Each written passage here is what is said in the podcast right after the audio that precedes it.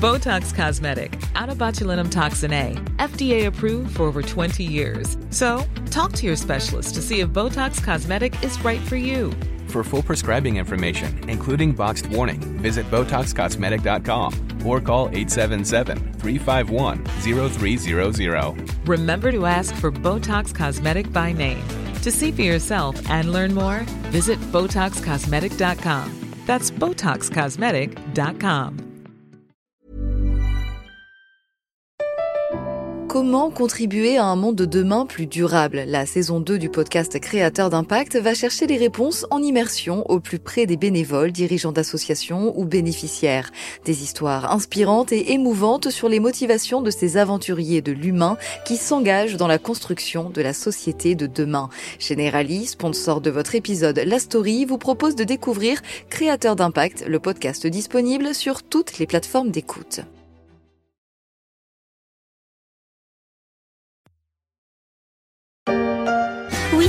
Les me rendent folle, je suis obsédée par le pétrole. Je pars pour l'Arabie, passer l'après-midi. Amarante, obsédé par le pétrole, c'était en 1971, avant même la première crise pétrolière, une période d'abondance, période où l'on ne pensait pas encore à l'après-pétrole, notamment dans les pays du Golfe riches en hydrocarbures. 50 ans plus tard, tout le monde y pense, et pas seulement en se rasant. Et si à l'avenir, on en consommait de moins en moins?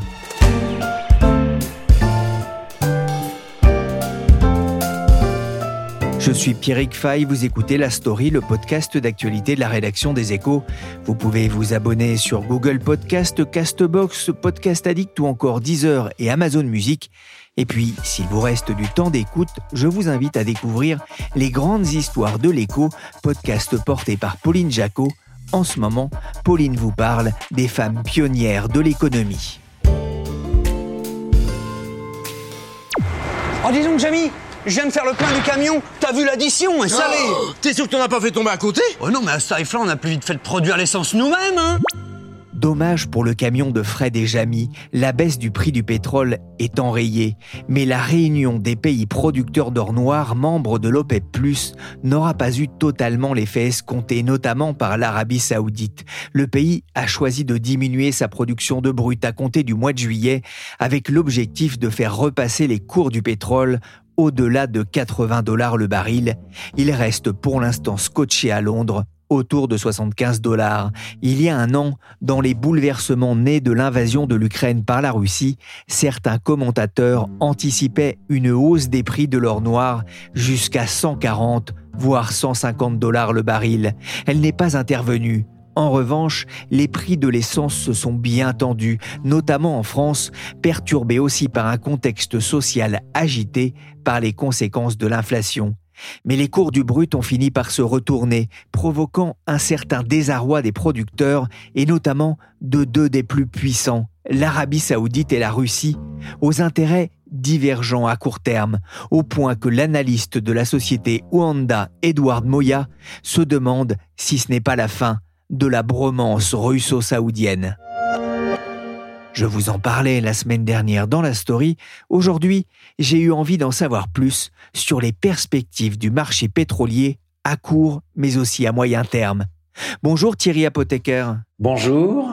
Vous êtes président de TAC Economics. Alors d'abord, que retenez-vous de cette réunion des membres de l'OPEP ⁇ bah, ce qu'on en retient, c'est surtout que leur efficacité diminue. Hein, il faut rappeler qu'ils ont eu une réunion de même nature au mois de mars où ils ont annoncé de la même façon que ce qu'ils ont annoncé il y a quelques jours une baisse des quotas de production qui était plus importante que celle qui a été annoncée il y a quelques jours et qui, après euh, un moment assez court où ces annonces avaient poussé les prix du pétrole à des niveaux supérieurs, on a eu de nouveau un rééquilibrage à la baisse des cours. Et donc, on le prend un peu de cette façon-là, c'est-à-dire une organisation qui essaie de peser sur les cours, en particulier parce que le principal membre de cette organisation, l'Arabie saoudite, a une stratégie de développement dans laquelle il lui est impératif de maintenir un prix du pétrole, si on parle du Brent, autour ou au-dessus de 80 dollars le baril, et donc qui est très sensible au fait que, euh, dans un contexte à la fois conjoncturel est structurel, qui n'est pas très favorable à la demande pétrolière, l'Arabie saoudite est très attentive à ce que l'offre, en quelque sorte, s'adapte en permanence à une demande dont la dynamique est moins forte qu'escomptée. Est-ce que l'ajustement là aura des effets plus durables et plus forts sur les prix? Pas dans nos modèles, pas dans nos projections. On a toujours une, une demande qui reste assez faible. Donc on en retire plutôt une impression euh, de tentative assez largement impulsée par l'Arabie saoudite de contrôler via l'offre un équilibre de marché qui est affecté par une, une tendance négative de la demande. On va en reparler hein, effectivement de ces tendances structurelles, mais si je comprends bien, ça nous amène à cette question. Est-ce que l'OPEP a encore les, les, moyens de peser sur les marchés euh, pétroliers? Est-ce que l'OPEP finalement est encore un cartel? Alors, c'est une question compliquée. C'est-à-dire que c'est une question où on répond oui et non. Non, parce que bon, d'abord, l'OPEP déjà aujourd'hui représente en gros un peu plus de 30% de la production mondiale et qu'évidemment, même si vous ajoutez euh, la Russie et que vous arrivez autour de pas tout à fait 40% de la production mondiale, vous n'êtes plus dans une situation de contrôle hein, de marché, et en particulier parce que vous avez en dehors de l'OPEP des producteurs qui sont plus agiles en quelque sorte, c'est-à-dire dont l'offre réagit plus rapidement au prix. On pense en particulier aux États-Unis mais pas que, hein, euh, un certain nombre de pays d'Amérique latine, le Canada, euh, même certains membres de l'OPEP, on voit qu'ils ont euh, une stratégie plus active hein, de dynamique de, de, production. Chez TAC Economics, vous avez développé un outil d'aide à la décision sur les prix pétroliers. Vous établissez des projections à court et, et, et moyen terme, justement. Comment voyez-vous évoluer les prix du pétrole d'ici à la fin de l'année? Alors, vous avez tout à fait raison. Nous, chez TAC Economics, on est des adeptes des modèles, non pas parce qu'on soit intégriste hein, sur le, la question de modélisation, mais parce que ça nous permet de structurer un raisonnement. En réalité, et je prends le, temps de rentrer dans le détail, on a deux types de modèles très différents sur les prix du pétrole. On a un type de modèle qui s'apparente au modèle d'intelligence artificielle, c'est-à-dire sont des modèles un peu de boîte noire sur les liens de causalité, mais dans lesquels on a, donc c'est un ensemble de 4800 modèles différents qui travaillent ensemble sur des projections mois par mois des prix du pétrole à un horizon de 18 mois. Ces modèles, comme la plupart des modèles de data mining ou d'intelligence artificielle, ne font pas de scénario. C'est-à-dire qu'ils observent la configuration actuelle et des derniers mois ou derniers trimestres sur demande, offre, tous les éléments qui sont des drivers en quelque sorte des prix du pétrole et ils essaient d'examiner dans les périodes historiques qu'est-ce que ces combinaisons de facteurs donnaient comme évolution des prix du pétrole. Ces modèles de data mining, donc, qu'il ne nous est pas possible d'interpréter de façon causale. Ils nous disent une baisse des prix. Ça, c'est un point très important. Ces modèles se sont moins souvent trompés que l'autre type de modèle qui est un modèle économétrique. Mais donc, ces modèles de data mining et d'intelligence artificielle nous suggèrent que nous sommes entrés plus durablement dans une phase de déséquilibre offre-demande qui est plutôt un déséquilibre qui fait baisser les prix. Ces modèles nous suggèrent une fourchette assez large de prix entre maintenant et la fin 2024 qui est en gros entre 65 et 80 dollars le baril pour le Brent. Et l'autre modèle? Alors l'autre modèle qui est un modèle plus traditionnel d'offre-demande, hein, donc dans lequel on a euh, réfléchi de façon assez compliquée à, à, la détermination des stocks et à l'influence des stocks sur les prix, mais qui nécessite qu'on fasse des scénarios. Et donc on injecte des hypothèses à la fois sur l'offre et sur la demande, hypothèses que nous lions nous à nos scénarios macroéconomiques. Sur la demande, on distingue la Chine, l'OCDE et le reste du monde, et sur l'offre, on distingue l'OPEP, la Russie, les États-Unis et le reste des producteurs. Donc nous, nous faisons des hypothèses à la fois d'offres et de demandes à l'horizon de la fin 2024 aujourd'hui sur chacun de ces grands protagonistes, à la fois offreurs et demandeurs. Alors évidemment, l'intérêt de ces modèles, c'est qu'ils nous permettent de simuler, par exemple, une réduction de la production de l'Arabie saoudite de 1 million de barils jour à partir de l'été. Hein, C'est-à-dire que ce qui a été annoncé. Donc ça nous permet de simuler sur un équilibre offre-demande des choses que notre modèle de data mining ne peut pas capturer puisque ce sont des choses qu'on nous annonce. Lorsqu'on intègre cet élément, et pour vous dire tout à fait la vérité, on a attendu euh, ce matin très tôt pour injecter les nouvelles euh, données qui sont notre point de départ de travail de l'Agence américaine de l'information sur l'énergie, hein, qui a publié hier euh, des nouvelles projections d'offres et de demandes hein, qui nous servent de point de départ dans nos travaux. Et ce qui est très intéressant dans, quand on fait cette analyse d'équilibre offre-demande, bah, c'est que pendant toute l'année 2023, même avec la baisse de production annoncée de l'Arabie saoudite de 1 million de barils jour, pendant toute l'année 2023, on n'a pas de déséquilibre dans lequel l'offre deviendrait insuffisante. Ça veut dire qu'on a un marché dans lequel l'offre court après une demande qui baisse ou en tout cas qui n'augmente pas comme anticipé. Et donc, en tout cas pour cette année, nous nous anticipons, malgré ou en dépit de l'annonce de la baisse de production saoudienne, on a des prix qui oscillent en gros entre 70 et 80 dollars le baril, voire qui tangentent un peu en dessous de 70, mais en gros entre 70 et 80 dollars le baril pour l'ensemble de l'année 2023. Alors là, ce sont vos estimations pour 2023, euh, Thierry Apotheker.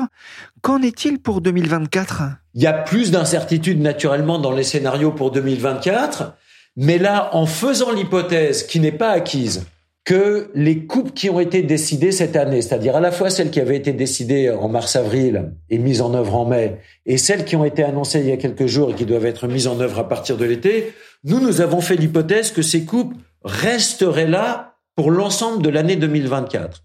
Ce qui n'est pas sûr parce que la discipline au sein de l'OPEP est d'autant plus difficile à conserver que la stratégie de monopole ou d'oligopole n'est pas efficace. Évidemment, euh, il faut comprendre qu'aujourd'hui, pour l'Arabie saoudite, elle est perdante, puisque c'est elle qui fait le maximum de baisse de production et qu'on n'a pas de hausse des cours. Donc, c'est une stratégie qui peut tenir un moment, mais pas durablement au sein de l'OPEP. Il n'empêche, nous, nous avons fait l'hypothèse que ces coupes de production, de même que la réduction modeste, hein, mais la réduction de la production russe, que tout ça se prolongeait pendant l'ensemble de l'année 2024. Et là, effectivement, on a une remontée des cours, et euh, le baril de Brent oscille pendant l'année 2024 en gros autour de 80 ou légèrement au-dessus de 80 dollars le baril, c'est entre 80 et 90 dollars le baril, avant de réfléchir en fin d'année 2024 où il redescend autour de 80 ou légèrement en deçà de 80. On verra ce que donneront euh, effectivement euh, ces hypothèses à l'avenir. On voit que tout est une question euh, d'offre et de demande. La demande, c'est une question importante parce que vous parliez tout à l'heure d'évolution structurelle justement dans l'évolution de la demande pétrolière. On voit aujourd'hui des tendances de, de réduction de la consommation de plastique, la voiture électrique qui est amenée à terme à remplacer le moteur thermique. Est-ce que ces tendances vont avoir euh, un impact sur euh, la demande de pétrole et surtout sur les prix dans, les années à venir? Alors pour nous, la réponse est incontestablement oui. Hein, un oui massif et fort. Alors évidemment, on a plusieurs façons d'aborder la chose.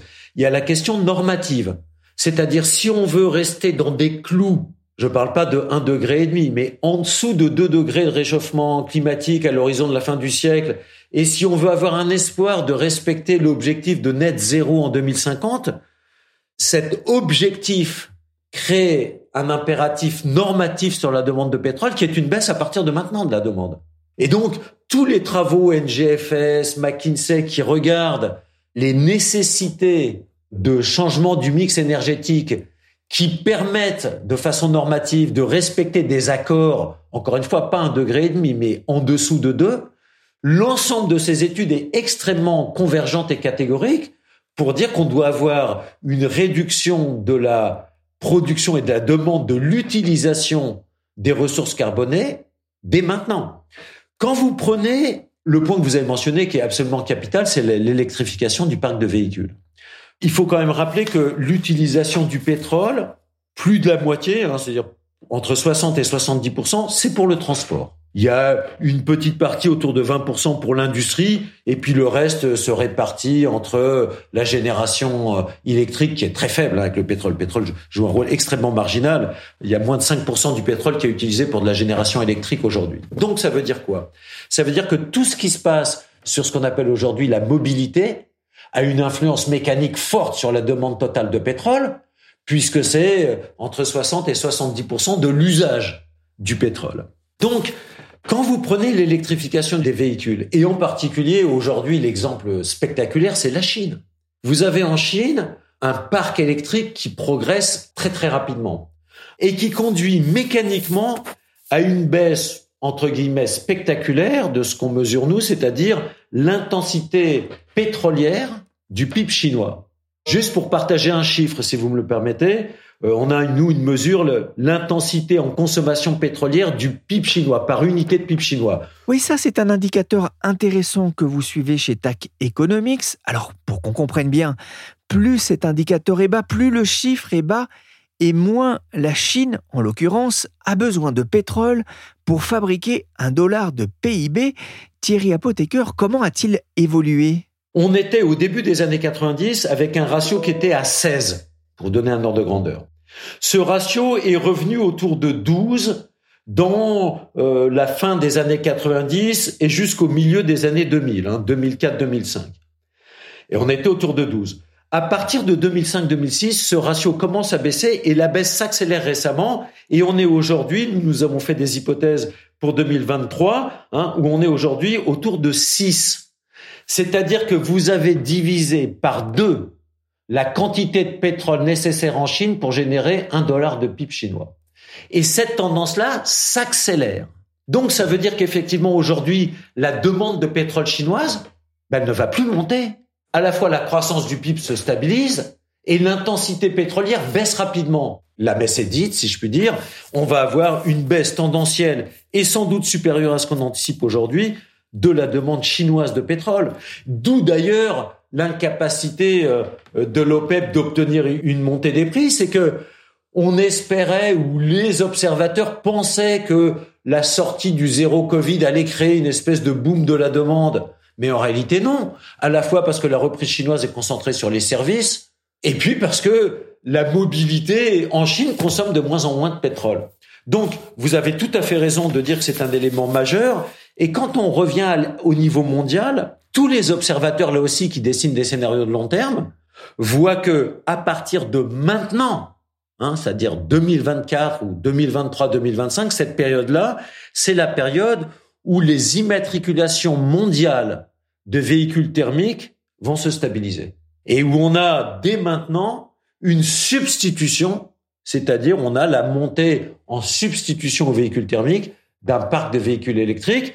Et donc, on va baisser, hein, pour dire, de 60 millions de véhicules thermiques qui ont été vendus en 2020, en 2030, on sera probablement à 40. Et donc, comme on a une hausse du nombre de véhicules dans le monde, toute la substitution est avec des véhicules électriques. Et donc, ça a de fait un effet mécanique structurel de long terme sur la demande de pétrole. A contrario, on voit que la consommation de plastique explose en, Inde et en Afrique. Voilà, et d'ailleurs l'essentiel de la demande supplémentaire de pétrole que nous mettons dans nos scénarios pour 2024, c'est hors OCDE, hors Chine.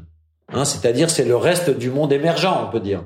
Où là, effectivement, on n'est pas encore à cette étape-là, ni d'électrification des véhicules, ni de baisse de l'intensité énergétique. Mais dans ces pays comme dans les autres, l'urgence climatique s'accélère. Et donc, bien sûr, euh, bah, on voit sur la question des plastiques qu'il y a, euh, oui, vous avez tout à fait raison de souligner que c'est un, des défis majeurs. Je rappelle encore une fois que le, pétrole utilisé pour l'industrie, euh, c'est beaucoup moins important que le gaz. Et donc, on a des substituts. Là aussi, la, la question des prix relatifs gaz-pétrole a une influence de ce point de vue-là. Nous, nous pensons que il va y avoir une attraction gaz versus pétrole. Mais oui, vous avez raison de dire qu'un des facteurs qui limite ou qui contraint un peu cette baisse de la demande pétrolière mondiale, c'est les pays émergents hors Chine. Mais encore une fois, aujourd'hui, dans la demande mondiale de pétrole, ces pays-là ne sont pas, loin s'en faut, majoritaires. Hein, si je regarde les chiffres, non OCDE hors Chine, on a une demande mondiale aujourd'hui qui est de l'ordre de 40 millions de barils le jour pour une demande mondiale totale qui est de 101 millions. Hein, donc vous avez, oui, cette partie-là ne va pas connaître le même effet électrification du parc de véhicules et donc sortie euh, de la demande pétrolière que le reste. Mais enfin, le reste fait 60% de la demande de pétrole mondiale. Là, j'ai un combat depuis pas longtemps, là, par contre, si, c'est qu'il n'y a plus de paille en plastique. Et ça, par contre, ça me casse les couilles. Là, je vous dis tout de suite, là, s'il y a une manie, je suis le premier. Hein, euh, parce que qu'est-ce que c'est que ces nouvelles pailles dégueulasses, là, biodégradables, qui se biodégradent dans nos bouches, là? Ça fait six mois qu'on boit des coca en carton. Tu mets la paille, il y a la mousse qui ressort et tout. La paille, elle est toute droite. Tu sais pas pourquoi. Elle se plie même plus, la paille, t'as vu? Ah non, l'humoriste Az, le plastique, c'est plus fantastique. Surtout pas en paille. Parfois, c'est vrai. Il vaut mieux en rire. Merci Thierry Apothécaire, président de TAC Economics. L'actualité du pétrole, c'est à suivre tous les jours dans les pages des échos et sur leséchos.fr avec Nicolas Rollin et Étienne Gutz. La story s'est terminée pour aujourd'hui. Cet épisode a été réalisé par Willy Gann, chargé de production et d'édition Michel Varnet.